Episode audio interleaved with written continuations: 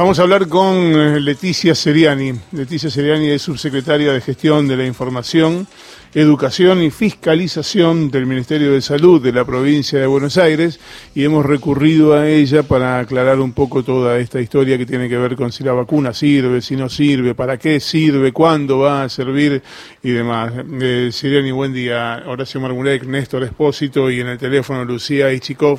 Le estamos saludando aquí en Radio Nacional. ¿Qué tal? Buen día, ¿cómo están? Bien, buen día. Lucía, te saludo también a vos. Hola, Néstor, buen día para todos. Un buen día. Em, eh, doctora Seriani, quería saber, básicamente, queríamos saber, básicamente, cuando llegue la vacuna, yo estoy con el brazo extendido esperando que me apliquen todas las vacunas, la rusa, la de Pfizer, la peruana, la china, todas, póngamelas todas en el orden que venga. Pero aquí parece haber surgido como polémica esta historia de si es efectiva, evidentemente, en todos los rangos etarios, si los de 60 no se pueden vacunar ahora, pero más adelante sí, por qué ahora no y más adelante sí. ¿Nos clarifica un poco el panorama? Bueno, vamos a intentar.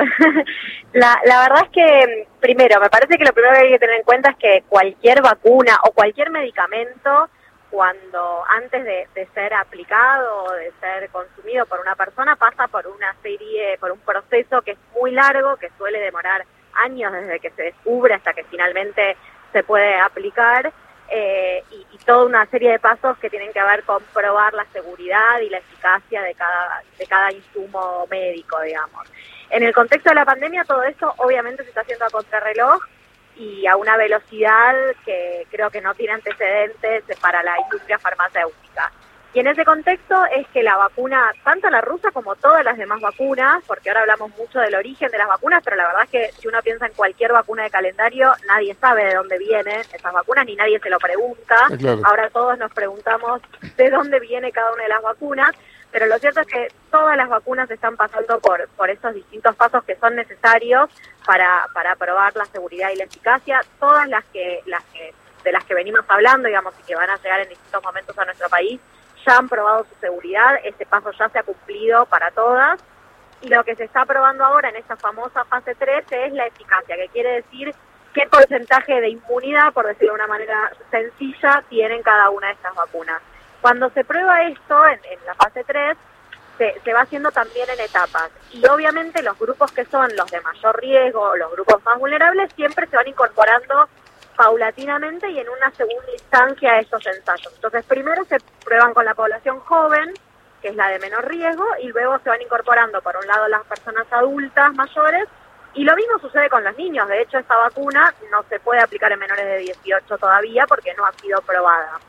Estamos en esa instancia donde hay muchísimos voluntarios mayores de 60 años que están siendo vacunados con la vacuna Sputnik como parte del protocolo en esta fase del ensayo y que cuando y que está dando muy buenos resultados, que no está mostrando ningún efecto adverso grave y que cuando termine de cumplirse esa etapa eh, la vacuna va a estar aprobada para ser aplicada a mayores de 60 años de forma masiva. Hoy solo puede ser aplicada en aquellos voluntarios que participan del protocolo y sería antiético aplicarla a personas fuera de ese contexto. Es por eso que hoy, si hoy tenemos la vacuna, no la podemos aplicar a mayores de 60, pero ya está terminando esa fase, con lo cual en muy poquito tiempo más, estamos hablando de dos, tres semanas, eh, ya van a estar presentados toda la documentación y va a poder ser aplicada a mayores de 60, tal como estaba previsto. Doctora, usted nos agrega un dato que me, gustaría hacer hincapié en eso.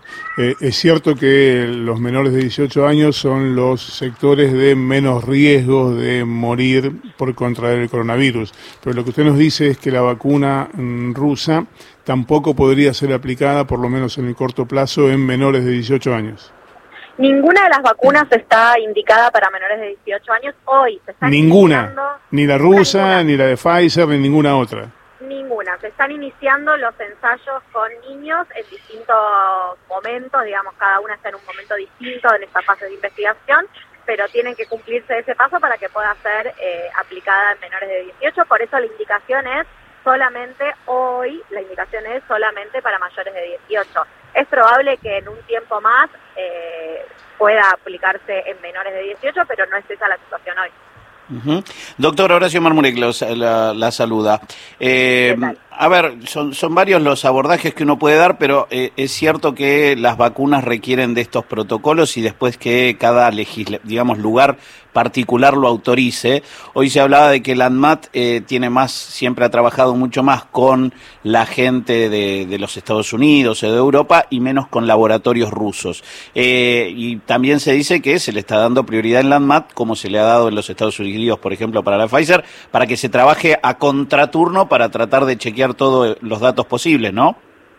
Exactamente, así es. Y y es cierto eso que vos decías de la ANMAT, de, que están más habituada a trabajar con Estados Unidos o con países europeos, simplemente porque la industria farmacéutica es mucho más fuerte en esos países y, la verdad que Rusia no, no es una industria fuerte y yo creo que algo de eso, de que de repente un país que no venía eh, estando en el top ten, digamos, de la industria farmacéutica, empiece a jugar ese partido, creo que despierta algunos celos también.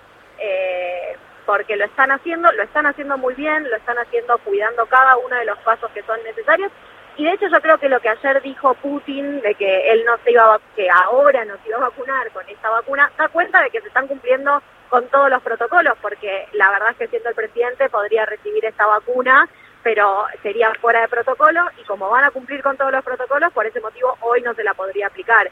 Entonces, bueno, me parece que también hay algo de, de que un país como Rusia eh, sea quien hasta ahora está más avanzado en esto de la vacuna, bueno, por ahí genera algunos algunos temores, algunos enojos o algunos celos de, de, otra parte de la industria farmacéutica. Eh, tengo dos, una por el lado de la farmacéutica y otra por el lado de aprovechar que es doctora. Me voy a decantar por la, de doctora. No soy, no soy doctora, no soy ah. doctora. Ah, bueno, pero a ver si me ayuda en esto.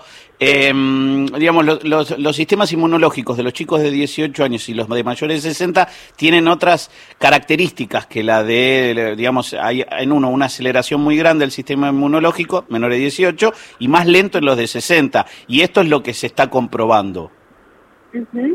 eh, sí. Diga, diga. Sí, sí, sí. No, no, efectivamente. Nosotros sabemos que, que hay una... A ver, la vacuna está aprobada eh, hoy para mayores de... Cualquiera de las vacunas están probadas para mayores de 18 años eh, y el objetivo siempre es vacunar a todos los mayores de 18 años. En el caso de la provincia de Buenos Aires, esa población son 12 millones de personas. Lo que pasa es que de acuerdo a la disponibilidad de dosis se va a priorizar eh, un grupo de esa población para empezar a vacunar y que va a ser en un primer momento los trabajadores de la salud, las personas mayores de 60 años, las personas que tienen alguna comorbilidad, los docentes, los auxiliares y la policía. Obviamente sabemos que de todo ese grupo, quienes quienes presentan mayor riesgo o quienes son más vulnerables frente al coronavirus son los mayores de 60, los que tienen la, la tasa de mortalidad más alta son los mayores de 60, seguido por las personas que tienen que tienen alguna comorbilidad, alguna enfermedad preexistente que, son los que los que más chances tienen de morir si se enferman. Mm. Eh, entonces, por eso es que, que, necesitamos vacunar ese grupo primero y, y, rápido, pero el objetivo, por supuesto, es vacunar a todos más allá de, cómo, de cuál es el comportamiento del virus en cada una de estas de estos grupos de población. Hay un, hay un dato que, que nosotros se nos, cuesta en esto de antes no nos importaba de dónde venía la vacuna, hoy son todos sommelier de vacuna, eh, esa es una morada de mi parte, pero, pero hay una, una cuestión donde se mezcla la cuestión sanitaria con la cuestión política y la cuestión económica en términos de eh, esto que usted decía recién, de hay, hay una suerte de industria farmacéutica establecida que no debe querer resignar ni, ni influencia económica ni política en todo esto. Sin duda, siempre. El campo de la salud es un campo sumamente complejo donde hay una diversidad de actores y donde siempre lo político, lo económico y lo sanitario, por supuesto, se, se cruza y, hay intereses encontrados. Creo que, digamos, esto es, eh, así es la historia del, del sector salud. Eh, quienes venimos trabajando hace mucho o estudiando hace mucho eh, los sistemas de salud, sabemos que eso siempre fue así y que, y que sobre todo cuando se trata de medicamentos o, de vacunas, como, como, es el caso, aparece mucho más fuertemente estos factores económicos o, políticos. Creo que en el contexto de la pandemia eh, se ha hecho mucho y hemos logrado avanzar incluso contra muchos de estos factores que, siempre están jugando, pero bueno, es cierto que, por supuesto hay intereses e incluso la otra vez yo me en las redes, había un gráfico que mostraba de cada una de las vacunas cuáles estaban más volcadas, digamos, a, los países pobres y cuáles estaban priorizando los países de, mayores ingresos o los países más ricos. Y las vacunas que, que, que, iban a ser aplicadas mayormente en países pobres eran la vacuna rusa y la vacuna china. Y el resto, en distintas proporciones, estaban más volcadas hacia, hacia los países eh, de, gran, de altos ingresos, digamos. Esa es la historia de, de la industria farmacéutica, esa es la historia del sector salud eh, en nuestro país y en el mundo. A nosotros no nos sorprende, pero bueno, es cierto que está mucho más en agenda el tema y entonces todos estamos mucho más pendientes de lo que sucede. Me parece que es importante no dejar de tener en cuenta que, que cuando hablamos de, de vacunas o de cualquier medicamento, siempre atrás está eh, además de lo sanitario, un montón de otros, de otros intereses y otros factores que juegan y que por eso también es tan importante el rol de los estados, porque son quienes pueden poner eh, un poco de, equidad o de equilibrio en esa disputa enorme que hay entre estos diferentes eh, intereses. Por otra parte, todas estas vacunas se han hecho con el dinero de aportes de fondos públicos de, varios países. Eh, pasando en limpio, entonces, hoy la vacuna está, digamos, en, terminando de, de, verse y faltan publicar en las próximas semanas cómo se va, cómo funciona en los mayores de 60, ¿no? Exactamente. Eh, la, nosotros creemos, por, por las conversaciones que se vienen teniendo con el laboratorio de Rusia, que antes de fin de año va a estar presentada la aprobación para mayores de, 60 años, así que no va a haber ningún problema, pero ya está, lo cierto es que están terminando con esa etapa de la investigación y que está dando muy buenos resultados, así que días más, días menos va a estar y va a poder ser aplicada en toda la población priorizada que, son estos grupos de riesgo. Leticia, gracias, gracias por ayudarnos a entender, a comprender y a esclarecer toda esta historia. Le, agradezco mucho este contacto con Radio Nacional. Gracias a ustedes, un abrazo, hasta luego. Era Leticia Seriani, subsecretaria de Gestión de la Información, Educación y Fiscalización del Ministerio de Salud de la provincia de Buenos Aires.